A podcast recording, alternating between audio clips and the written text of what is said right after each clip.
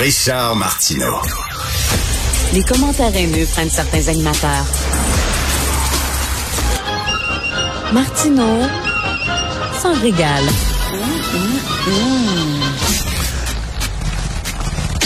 OK, la grosse discussion ces temps-ci chez les familles, c'est on fait-tu vacciner les enfants ou on les fait pas vacciner? Tout le monde se pose cette question-là. Et euh, aujourd'hui, dans la section Faites la différence du Journal de Montréal, euh, Journal de Québec, il y a l'excellente Diane Lamar, que vous connaissez bien, pharmacienne, qui répond à toutes les questions de façon très, très pratico-pratique. Toutes les questions que se posent les parents. On en a profité pour euh, lui poser ces questions-là ici. Donc, bonjour Diane. Bonjour, euh, ça va bien, ça? Oui, très très bien. Diane, j'ai une amie Facebook euh, qui euh, s'appelle Jacinthe. Et Jacinthe, c'est une fille super intelligente. Elle, elle, publie plein de messages que je trouve très intéressants sur sa page Facebook. On, on, discute de temps en temps. C'est une fille que j'apprécie beaucoup. C'est une mère de famille et elle me surpris cette semaine. Elle écrit, elle dit, il est hors de question que je fasse vacciner mes enfants hors de question en majuscule. Et là, je me suis dit, OK, là, si Jacinthe, qui est pas une complotiste, qui a toute sa tête, qui est pas une coucou, si elle a des bémols, c'est que ça va être difficile de faire vacciner les enfants. Qu'est-ce que tu en penses, Yann? Ben, je pense que euh, c'est pour ça que ça prend de l'information et euh, c'est un peu ça qui a fait que dans, dans, dans l'article, dans la, lettre que j'ai envoyée, j'ai essayé de ne pas dorer la pilule, de mettre vraiment les choses comme elles sont et comme on les connaît actuellement. Et c'est positif. On, est obligé de dire que euh, c'est vraiment rassurant à ce moment-ci les informations qu'on a mais on parle d'un contexte particulier. Toi, on sait qu'on a 35 000 cas de COVID chez les 5 à 11 ans au Québec. Ça, c'est vraiment les données du Québec, 35 000 cas. Il y a eu 52 hospitalisations, puis il n'y a eu aucun décès. Donc ça, c'est le, le, profil de, de, nos enfants de 5 à 11 ans au Québec. Maintenant, dans les conséquences, euh, en plus des effets habituels de la COVID, il y en a deux conséquences un peu plus graves.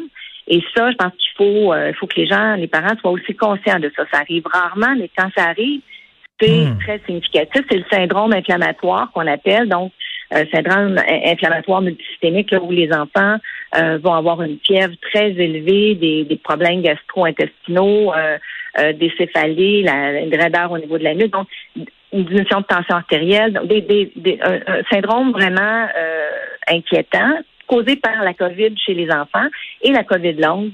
Les enfants ne sont pas à l'abri de ça. Euh, les autres enjeux, ben c'est sûr que ça perturbe leur quotidien. Moi, je pense que la meilleure chose, c'est d'en parler avec les enfants.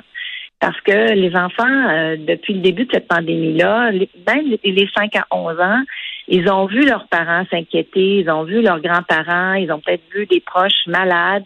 Et eux aussi, ils ont cheminé par ça et, à travers ça. Et, je pense qu'ils peuvent avoir certaines angoisses, puis le désir de participer, euh, de participer à, la cause commune, je te dirais, et de profiter des, avantages que ça leur procure. Et euh, je reviens à mon amie Jacinthe. Là. Jacinthe allait écouter le docteur Quash, qu'on connaît bien. Là. Elle était interviewée à la radio de Radio-Canada sur la vaccination des jeunes enfants. Et là, je cite ce que Madame Quash aurait dit. Je l'ai pas écouté, cette entrevue-là, Diane, mais elle aurait dit ça, Madame Quash. Il est vrai que l'étude de phase 3 s'est faite uniquement sur 3000 enfants et que je mentirais en disant qu'on sait exactement quels seront les effets secondaires à moyen et à long terme auprès de cette tranche d'âge-là. Mais les 12-16 ans n'ont pas eu tant de problèmes majeurs, donc on présume que ça va être la même chose. Donc elle, elle dit que c'était pas beaucoup d'enfants. On n'a pas testé ça sur beaucoup d'enfants. On ne peut pas exactement dire quels seront les effets à court, à moyen, long terme mais on présume que ça va être correct, étant donné que chez les 12-16 ans, ça s'est bien passé. Je peux comprendre qu'en l'entendant, il y a certains parents qui se sont dit, Ouais, je sais pas de quand euh, date cette citation-là, mais c'est vrai que dans l'essai clinique, il y avait 3000 enfants. Au départ, en fait, euh, il y en avait moins que ça. L'Indie a demandé d'ajouter, d'augmenter la cohorte.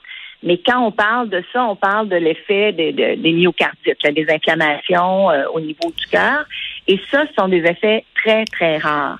Euh, et tellement rares que sur 3000 enfants, on ne peut pas l'évaluer. Mais depuis ce temps-là, ben, les États-Unis ont autorisé la vaccination, eux, début novembre.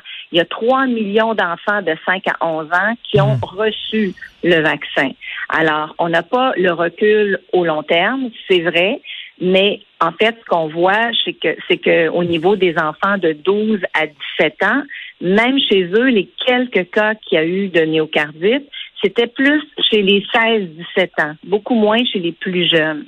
Alors, bon, il y a cet enjeu-là euh, qu'on ne nie pas, mais disons que le 3 millions d'enfants américains qui l'ont reçu depuis un mois, ça nous dit, bon, il n'y a pas eu d'alerte qui, est apparue, et là, on arrive vraiment dans des chiffres énormes qui auraient dû faire surgir cette, euh, ce problème-là. D'autre part, euh, il n'y a pas eu non plus aucun décès associé. Donc, il n'y a pas eu de mhm. cas de myocardite dans, dans l'essai clinique et il n'y a pas eu aucun décès euh, dans les cas de myocardite chez les chez les, les, plus jeunes comme chez les, les plus vieux au Québec. Là, on s'entend que si on, on, encourage les parents à faire vacciner leurs enfants, c'est parce que leurs, leurs enfants sont des transmetteurs. Pas nécessairement parce que leurs enfants risquent de se ramasser à l'hôpital. C'est arrivé très peu souvent. Il y a des décès d'enfants de la COVID. Je, je sais même pas s'il y en a eu, mais... Il n'y en a pas, non, c'est ça. on n'a pas eu de décès au Québec mais il y a 52 hospitalisations. 52 hospitalisations, ça, ça veut dire quand même que l'enfant était quand même assez euh, assez affecté, comme je te dis, par soit la, la COVID elle-même ou les complications dont j'ai parlé tantôt. Mais, mais c'est surtout parce que ce sont des agents de transmission qu'on veut les faire vacciner. Ben, parce qu'ils participent effectivement à l'ensemble de, de, de, de l'immunité. Mais je te dirais que les enfants, on les entend leurs témoignages, ceux qui ont commencé à se faire vacciner, puis eux, euh, ils sont aussi euh, préoccupés par le fait qu'ils veulent pas contaminer leurs grands-parents, ils veulent pouvoir faire des, câlins à leurs grands-parents, ils veulent jouer plus librement avec leurs amis, euh, ils veulent avoir moins de tests de dépistage, moins de journées d'école manquées. C'est rare ça quand même, mais les enfants maintenant, je pense qu'ils veulent aller à l'école, ils voient mmh. comment c'est important de revoir leurs amis. Alors cette dimension-là, c'est difficile à évaluer. C'est pour ça que je dis qu'il faut parler avec son enfant parce que euh, peut-être que certains d'entre eux sont, sont très perturbés ou préoccupés par, euh, par ces, euh, ces situations-là, ces conséquences-là que eux subissent de la COVID. Et j'ai été impressionnée par la maturité des commentaires des enfants après la vaccination. il y en a eu plusieurs qui ont été récoltés hier. Puis je trouve que, tu sais, des fois, on d'être passif par rapport à une situation qui euh, quand même est très présente depuis un an et demi dans le quotidien de ces enfants-là, de pouvoir faire quelque chose, poser un geste, un peu comme les adultes ou les jeunes, les adolescents l'ont fait. Il y a quelque chose aussi de, de positif euh, au niveau psychologique pour les enfants dans tout ça. Mais tout ça, ça mérite vraiment. C'est pour ça que j'ai fait l'article en donnant l'heure juste aux gens pour qu'on ait vraiment la, réalité, en sachant par exemple que les données euh, évoluent très rapidement parce que le nombre de personnes qui sont vaccinées actuellement, ça augmente beaucoup. on le voit, on a déjà 145 000 rendez-vous pris euh, ici au Québec. Alors, ça aussi, c'est très encourageant. Et je pense aussi la transparence. Donc, on, les euh, on les recherche les, effets secondaires. On, ne les cache pas. On, on veut savoir s'il y en a on les documente et on, va les, on va en parler si ça apparaît. Et je me suis, je me suis hier, je me suis pogné avec un ami hier là, euh, je, je, me suis pogné solide. On s'écrivait parce que lui sur sa page Facebook, il écrit en disant la vaccination des enfants c'est abject. Je dis voyons donc, c'est volontaire. On n'oblige personne à faire vacciner ses enfants. C'est sur une base volontaire et on respecte le choix des, parents. Et j'ai dit, c'est drôle. J'ai dit à mon ami, c'est drôle. Toi, t'es es le premier à dire, ben, je veux pas me faire vacciner parce que c'est mon choix. Ben, ça peut être aussi mon choix de faire vacciner mes enfants et respecte mon choix aussi. Tu veux que je respecte le tien, respecte le mien. Et, euh, ah d'ailleurs, Diane, d'ailleurs, les, les, enfants se font vacciner. C'est quoi pour la rubéole, la rougeole, le tétanos? Oui, effectivement, ils ont euh, ils ont euh, tout un calendrier de vaccination. Là. Ils reçoivent autour de 17 euh, vaccins quand ils sont très jeunes. c'est sûr que dans le cas de ces maladies-là, ils sont, eux, vraiment très touchés par ces infections-là. C'est les infections infantiles, on, en parle, donc ils sont très touchés par ça. Quand on arrive à, mettons, en quatrième année, l'hépatite et des infections plus rare, là, c'est pas évident que ils vont être exposés directement à ça, mais ça fait partie du calendrier, puis personne remet ça en question.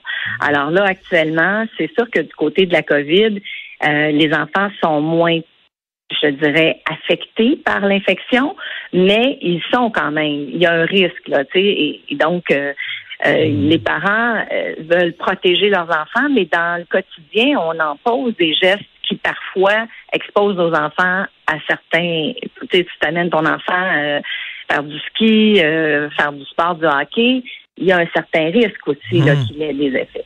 Et ce qui n'est pas connu non plus, c'est les effets à plus long terme d'avoir la COVID. C'est ça non plus, on ne le sait pas. Là. On ne peut pas avoir du recul et dire mais qu'est-ce qui va arriver euh, aux gens qui ont eu la COVID 5 ans, 10 ans après? Alors, c'est un, un, un, vaccin qui donne une bonne protection, 91% quand les deux doses sont administrées euh, rapprochées.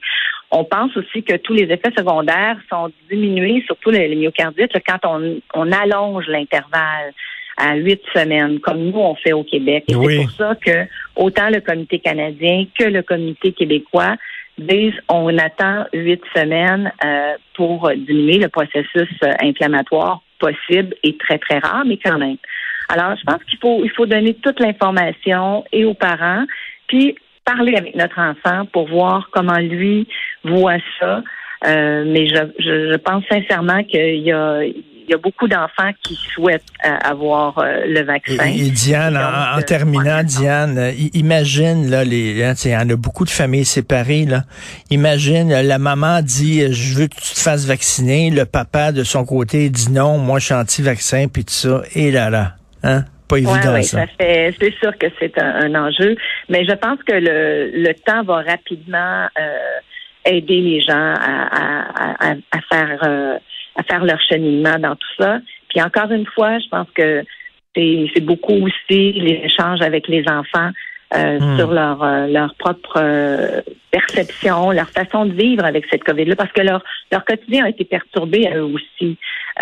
et ça, on, on, pense plus à nos à notre façon d'analyser la situation comme adultes, mais eux aussi ont été ont été touchés par est-ce qu'il va falloir, il va falloir être un peu plus modeste pour nos, cibles, par exemple? Je pense pas que 80% des enfants de 5 à 11 ans vont être vaccinés. Ça m'étonnerait. je pense qu'il faut laisser le choix. Je pense que ça, ça a été déterminé partout. On veut pas mettre de pression. Je pense aussi qu'il faut éviter absolument que euh, et les enfants et les parents entre eux euh, se juge. Là, on n'est pas, euh, on n'est pas euh, complotiste si on refuse le vaccin, puis on n'est pas un mouton si on accepte le vaccin. on est vraiment des gens qui, bon, cheminons à travers ça, qui allons dans notre zone de confort. Mais pour l'instant, les données sont rassurantes avec le nombre de doses données aux enfants, entre autres aux États-Unis. Puis, écoute, même chez nous, on va voir là, que on, va atteindre un nombre de doses très important rapidement. Bon, on part un mouvement avec un macaron ni complotiste ni mouton. C'est bon ça. Merci, merci Diane Lamar. Merci. Ça m'a fait plaisir. Bonne journée.